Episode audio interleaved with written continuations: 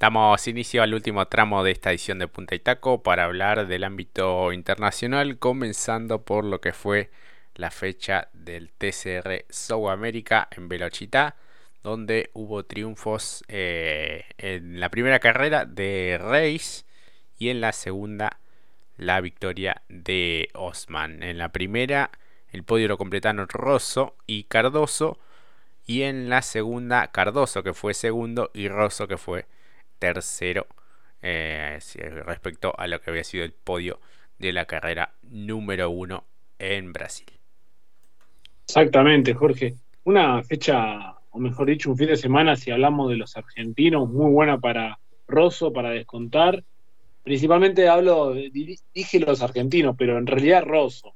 Como bien dijiste, un resultados parciales muy interesantes, eh, incluso también en lo que tiene que ver la TCR brasilera, porque también participó, allí tuvo doble participación en Brasil el sábado, pero en lo que tiene que ver TCR de Sudamérica, eh, justamente el propio Rosso sacó mayor tajada porque aprovechó los inconvenientes del líder del campeonato, que es justamente eh, Nacho Montenegro, que eh, dicho sea de paso, la verdad, ¿no? Casi un papelón, podríamos decir, de la organización, porque si bien Nacho a los pocos giros abandonó, dejó el auto en la recta opuesta del circuito de Velochita, eh, los auxiliares de pista lo corrieron, pero claro, como hay desniveles en el circuito, eh, justamente el auto quedó como no en marcha, pero sí que quedó en cambio y se volvió a meter en la pista, produciendo un nuevo auto de seguridad. O sea, no solamente se detuvo la primera vez para abandonar, sino que hubo un segundo auto de seguridad porque justamente su auto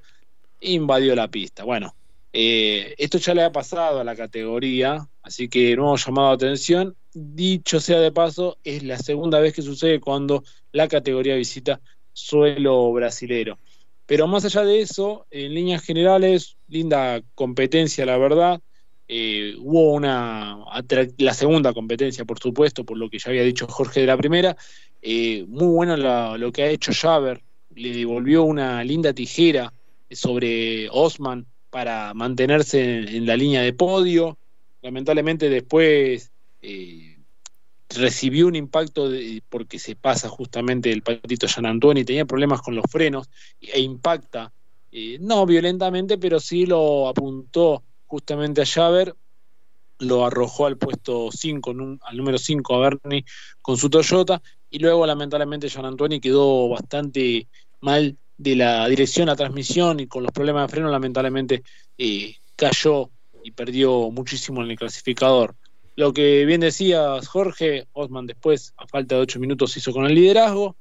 Eh, y bueno, lo curioso fue eso, ¿no? Lo que hablamos al respecto, lo de Montenegro que invadió dos veces, sin querer, podríamos decir, eh, con su vehículo, que el que mayor tajada sacó de esto fue justamente Rosso, en función de los puntos que se llevó justamente de lo que fue la segunda carrera, subiendo al podio, haciendo podio también en la TCR brasilera eh, y acompañando a Osman y Cardoso respectivamente. Javer terminó cuarto y después Zapag, de buena participación también, muy interesante en lo que era el tercer sector, allí donde se realizaron lindas maniobras por parte de los argentinos, completando así y llegando de muy buena manera a lo que va a ser justamente la definición eh, en el circuito de Cascabel eh, próximamente.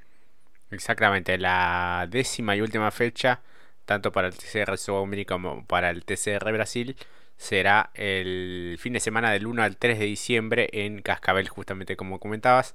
Bueno, aquí también se aplica el sistema de descartes, con lo cual eh, Reis le llevaría 29 puntos a Montenegro y 41 a Osman y a Rosso. Así que bueno, todavía queda una fecha y allí sabremos quién será el campeón de esta temporada 2023 de una categoría que sigue creciendo cada vez más que debe pulir estos eh, detalles que son verdaderamente importantes en cuanto al rescate de los eh, vehículos y por ende también de la seguridad de cada uno de los pilotos en competencias, ¿no?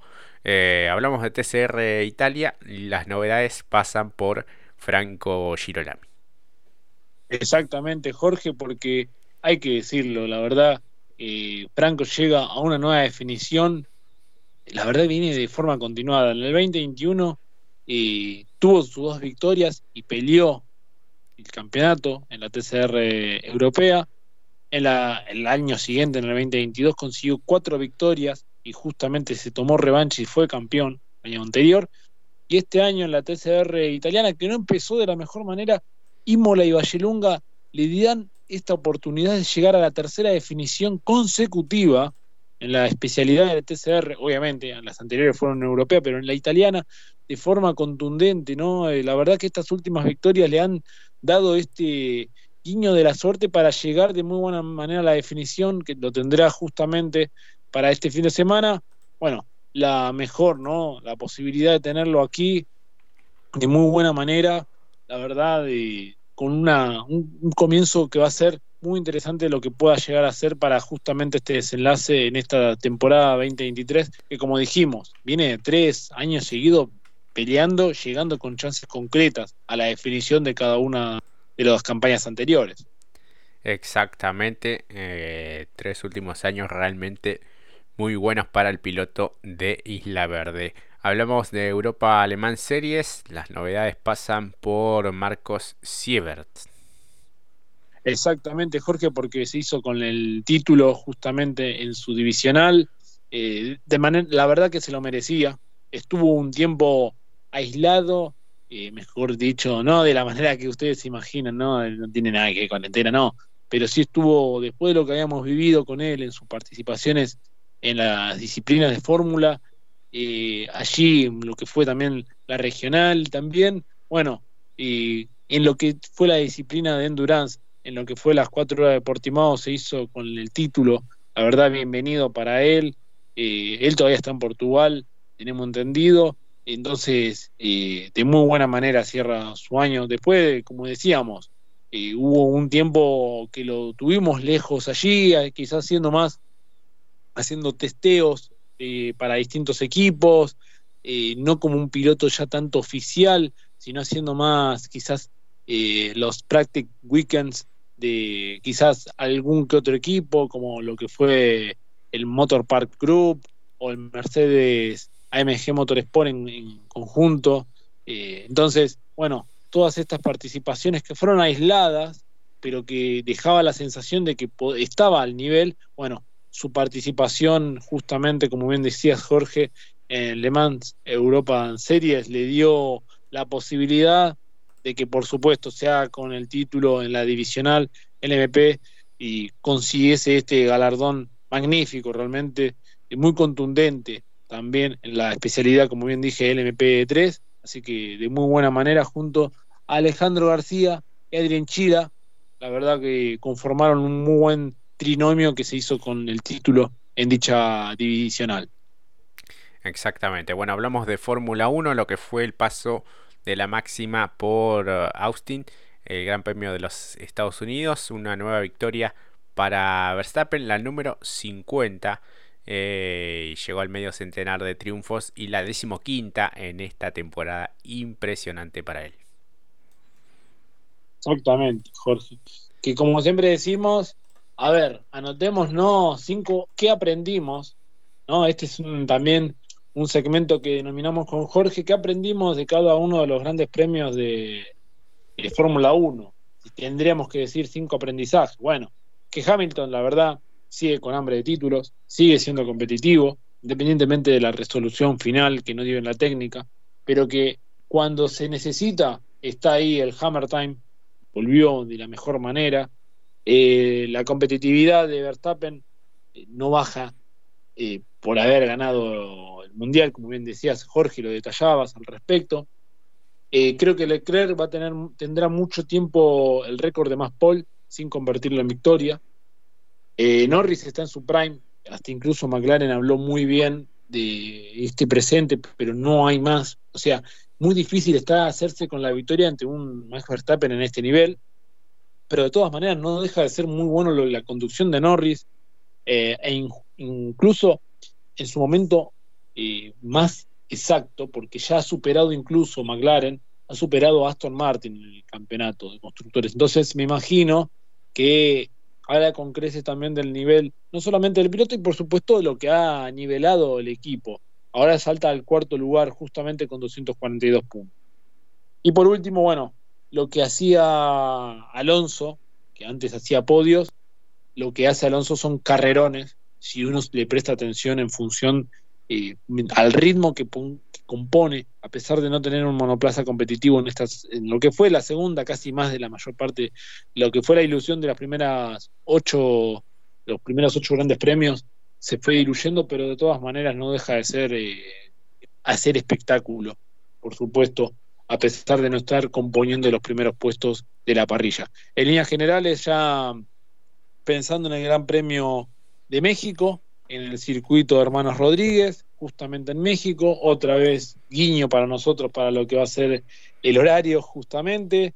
Eh, por supuesto que ya el viernes nos ponemos a tope con las pruebas libres, a eso de las dos y media tengo entendido. Entonces, oportunidad concreta para que Checo se pueda hacer con buenos puntos y hacer una buena participación. Eh, dije mal el horario, quería decir en realidad a las 15.30 el viernes, digo bien, para lo que va a ser también después más tarde a las 7 aproximadamente, horario Argentina, Buenos Aires, eh, por, supuesto, el siguiente, la siguiente tanda de entrenamientos, el segundo ensayo libre. El tercero ya para lo que va a ser el día sábado a las 14.30, por último, más tarde eh, a las 6 en vivo, el día 28 de octubre, día sábado, tendremos la clasificación y por supuesto la carrera, anótense, 29, después de los ñoquis, cuando ya hayan bajado, bueno, tendremos eh, la prueba final a las 5 de la tarde, tengo entendido. Así que bueno, oportunidad clara para justamente Checo, eh, por los rumores que se han eh, vislumbrado, que incluso hay muchos que ya ven más a Daniel Ricciardo, a pesar de, las complicaciones o la lesión que ha tenido justamente en su muñeca, eh, lo ven como para volver justamente a Red Bull. Y bueno, también cómo se va a notar teniendo prácticamente toda la tribuna a favor para Checo y dar ese impulso en este cierre de, calendario en estas últimas cuatro, hacer un muy buen papel para obviamente asegurarse el segundo puesto, que le dio aire justamente lo sucedió con Hamilton en la última prueba, para asegurarse justamente el puesto de escolta en el campeonato. También hay que decir que va a tener que trabajar mucho Checo porque me imagino que Max Verstappen va a ir por el récord máximo de conseguir 500 puntos en una temporada. Exactamente. Bueno, en los últimos días también tuvimos novedades respecto a la continuidad de Agustín Canapino en indicar. Esto ya se hizo de manera oficial, así que seguirá una temporada más en 2024 junto al Juncos Hollinger eh, Racing. Así que bueno, una importante noticia para los pilotos argentinos en el exterior, en este caso con el Titán de Recifes un año más en los Estados Unidos. Sí, fue una. ¿Cómo decirlo? Por momentos era como que, bueno, no fue de la manera que uno hubiera esperado, ¿no? Eh, hubo en esos días problemas, se cayó, no se pudo hacer de la manera que hubiéramos todo imaginado. Después se notificó solamente por Instagram, en las distintas redes de los involucrados, por supuesto, Agustín, de los equipos, respectivamente, y no estuvo claro. Eh, yo pensaba que iba a ser solamente la de Calum, voy a ser sincero, y que después iba a ver con bombo y platillo todo como fue la del año pasado, que la verdad fue muy emocionante, eh, realmente porque todos esperábamos quizás una participación mínima y cuando después tanto Ricardo como también el propio Agustín confirmaban toda la, participación de la temporada, fue realmente emocionante, realmente, pero terminó siendo así concreto, era lo que queríamos, pero creo que a mí me faltaba un poquito más de emoción, alguna, así un video presentación, ¿no? Pero bueno, está bien, está bien, voy a bajar un poco el hype, pero tendremos otro año más de Canapino, por supuesto, en indicar. Yo creo que eh, el hecho de haber conseguido o, haber, haber, tenido una muy buena presentación en la última fecha, en Laguna Seca, haber conseguido también ese premio extra. Y bueno, es como que se fue ya inclinando la balanza a que podía, bueno, ya prácticamente te diría que en un 80% se podía asegurar su continuidad, pero bueno, obviamente después jugaban algunos otros factores más que nada comerciales, económicos, que debían eh, cerrarse como para sí hacer después el anuncio formal que finalmente fue a través solo de las redes sociales cuando se especulaba un poco con alguna conferencia además, pero bueno, evidentemente eh, eligieron esa opción y que la cual es obviamente muy válida y todo el mundo se enteró también por esa, por esa vía.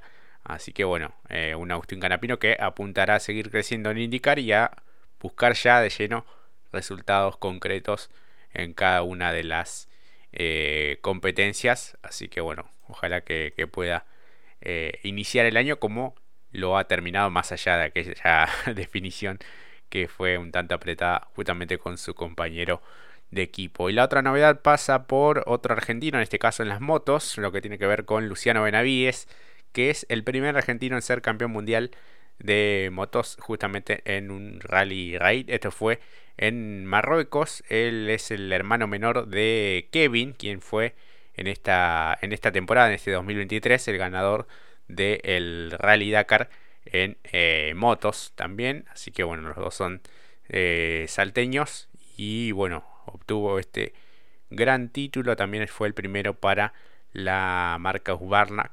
Así que bueno, siempre hay algún argentino haciendo historia, en este caso en las motos. Exactamente, todo se dio encima del mismo día, justamente. Un día maravilloso para otra vez cantar canciones alegres al respecto de nuestro país. Eh, lejos de lo que tiene que ver ya con el ámbito internacional, sino más en lo que tiene que ver a nivel nacional, todo da, si bien falta la instancia oficial de que lo confirme justamente el TC2000, pero parece que la posibilidad de eh, que la categoría visite el Sonda eh, se da por cancelada. Queda, como dije, la instancia oficial, que la categoría lo oficialice justamente en sus redes. Y bueno, eh, Jorge, vayamos cambiando los pasajes en vez de ir para el Sonda. Por lo que tengo entendido, parece ser que será Paraná.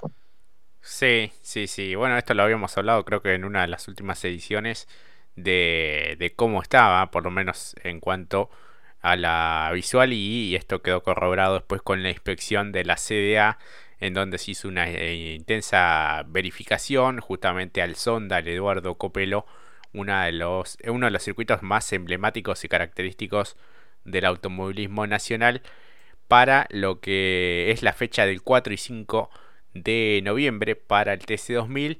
Bueno, faltan muchas eh, cuestiones como tienen que ver con los corrimientos de los muros, el retiro del muro de salida de la olla hacia el puente, cambios también en las protecciones en la salida de la curva Juan María Traverso, trabajos de corrimiento también de muro y ampliación de cama de la desaceleración, lo que se conoce como cama de leca, también cambios en las protecciones de los neumáticos y realización a nuevo de todo el perímetro de banquinas del circuito.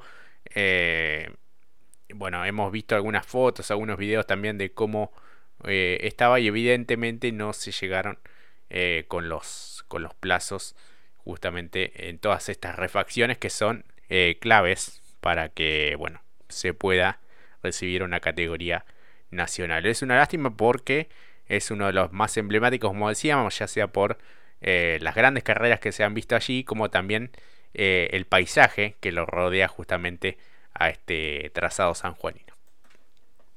Sí, pero como siempre decimos, la, el bienestar o la integridad física de los pilotos también está en juego y si se pusieron esto sobre la mesa, obviamente que es bienvenido cuidar siempre y proteger la integridad física de los pilotos, como ya he dicho antes. De todas maneras, me imagino que Paraná lo va a recibir con los brazos abiertos, un circuito muy especial y creo que de cuando hablamos de grandes escenarios del deporte motor, por supuesto, tiene siempre eh, la mejor, o por lo menos está dentro de los de lo que es top a nivel nacional. Él, siempre ha desarrollado muy, de muy buena manera los eventos también, el club eh, de asociación de volantes de Entre Ríos. Así que también es una muy linda novedad y también un lindo parque para que justamente lo visite. Además a los equipos le va a quedar mucho más cerca. También eso ve, pienso hoy, todo lo que tiene que ver, eh, se, se, van muy a las nubes, como dijimos ya en bloques anteriores, el tema de los costos. Así que mm, para por lo menos cerrar el año, que todo quede relativamente cerca también para no viajar tanto, eh, el combustible también muchas cosas se ponen sobre la balanza, así que siempre fue un deporte caro, pero bueno, está más caro ahora. Sí, tal cual, tal cual. Así que bueno, Mati, vamos cerrando nuestra edición de Punta y Taco del día de hoy. Vamos a ir escuchando eh, una canción que justamente hace alusión a la más popular del país, como es eh, el TC, de la banda Alma Fuerte. Bueno, Ricardo Iorio falleció lamentablemente en las últimas horas. Quien eh, alguna vez también fue a alguna carrera, eh, recuerdo en la barría, en una edición de, las, de esas competencias especiales, acompañando era muy compinche de Martín Serrano, de Serrucho Serrano, el piloto de Pablo Nogués. Así que bueno, vamos a irnos escuchando esa canción que pone de relieve todo lo que es la pasión por el TC y más que nunca en esta fecha tan importante de Rafaela. Por supuesto que si adherimos a las palabras, eh, como siempre, en más de una ocasión se ha escuchado alguna que otra melodía de las distintas bandas, está muy siempre muy asociada, como también lo ha sido el Carpo, pero ese del metal con el, con el sonido y la sinfonía de los fierros siempre han ido de la mano. Así que, bueno, eh, por, es, por un lado ello y por otro lado también agradecerle a ustedes que estuvieron dos horas compartiendo con nosotros. Y volvió el automovilismo y cómo no volver de la mejor manera con la máxima y nada más y nada menos que en el Templo de la Velocidad. Por supuesto también veremos qué nos depara con la Fórmula 1 y por supuesto los argentinos en el, en el exterior. Y por último, agradecer a los pilotos. Por supuesto, Agustín eh, Martínez y también, por supuesto, a nuestro un amigo, podríamos decirlo, ¿no? A Juanto, ya un amigo, porque ha estado en varias oportunidades también. Así que bueno, Jorge, nos veremos la próxima. Un abrazo grande, Mati, para vos. La seguimos en Punta y Taco 23, 2023 en, Instagram. Y eh, bueno, nos volvemos a reencontrar nosotros en la próxima edición de Punta y Taco. Nos vamos escuchando al gran Diorio, uno de los próceres del heavy metal nacional. Un gran abrazo, hasta la próxima. Chau chau.